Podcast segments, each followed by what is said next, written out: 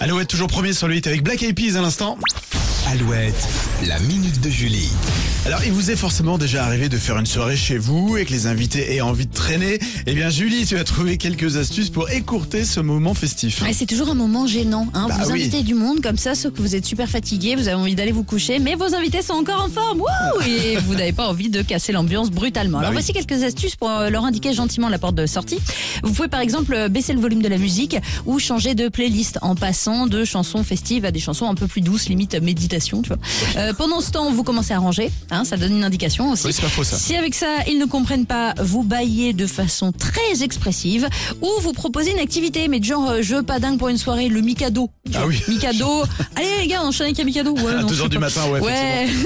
vous aussi proposer de poursuivre la soirée ailleurs, au moins vous serez libre de la quitter rapidement. Et si vos invités sont toujours bien collés au canapé, il y a des méthodes un peu plus euh, tendues, hein, vous- comme trouver un complice, votre conjoint par exemple, et lancer une embrouille.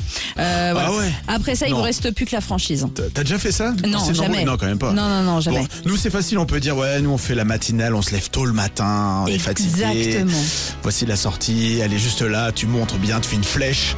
Merci les copains. Moi, quand Allez, je ciao. baille, ça suffit généralement. Et bien fort. bien, bien fort.